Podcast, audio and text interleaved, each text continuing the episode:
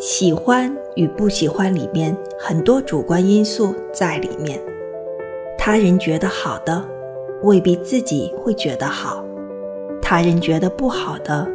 未必自己也会觉得不好。但遇到自己真正喜欢的人与事，